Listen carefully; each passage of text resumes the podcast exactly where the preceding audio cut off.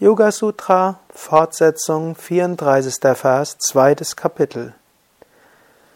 Patanjali gibt hier Grundlagen, warum es gut ist, ethisch sich zu verhalten. Und er sagt, wenn wir Himsa, Gewalttätigkeit in die Ta haben, dann resultiert das in Schmerz und Unwissenheit.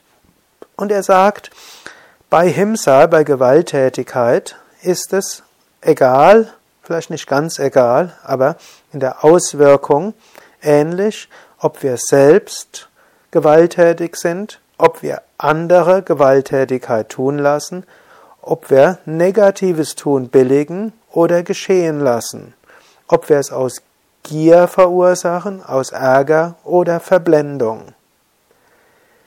Patanjali erteilt also auch eine Absage, dass wir sagen, ja, ich hab's ja nicht selbst getan, sondern sein Konzept des ethischen Verhaltens ist sehr umfassend. Wir sollten selbstverständlich nicht anderen verletzen, andere physische Gewalt antun, andere betrügen und so weiter. Wir sollen aber auch nicht andere damit beauftragen. Wir sollen das auch nicht billigend in Kauf nehmen und auch nicht geschehen lassen. Dort ist durchaus die Aufforderung zu Aktivismus, also aktiv tätig zu werden. Wenn wir sehen, etwas ist nicht korrekt, etwas ist nicht okay, dann ist es, laut Patanjali, auch für einen Yogi ethisch, etwas selbst zu tun.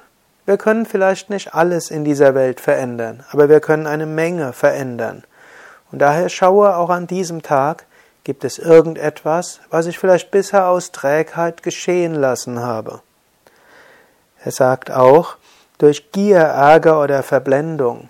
Manchmal nehmen wir schlechte Dinge in Kauf, um selbst etwas zu bekommen, Gier.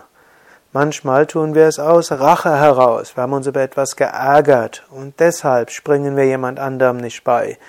Deshalb tun wir etwas Schlechtes. Manchmal Verblendung. Aber Patanjali sagt, egal aus welchem Grund, es führt zu Schmerz und Unwissenheit. Daher sollten wir Gutes tun. Wir sollten einschreiten, wenn negatives Tun geschieht. Wir sollten aufpassen, dass wir nicht von Gier beherrscht werden und dass Gier nicht ethisches Verhalten beeinflusst. Wir sollten nicht aus Ärger heraus anderen schaden wollen und wir sollten öfters schauen, handle ich hier aus Verblendung. Über diesen Vers habe ich einige Seiten Kommentar geschrieben in meinem Buch Die Yoga-Weisheit des Patanjali. Dieses Buch findest du im Buchhandel. Autor Sukadev, Volker Bretz. Titel nochmals Die Yoga-Weisheit des Patanjali für Menschen von heute. Du kannst dieses Buch auch erhalten über den Yoga Vidya Versand www.yoga-vidya.de, dort klicken auf Shop oder Versand oder auch in den über 50 Yoga Vidya Stadtzentren. Seminare zum Thema Raja Yoga findest du in den Yoga Vidya Seminarhäusern. Auch diese Programme findest du unter www.yoga-vidya.de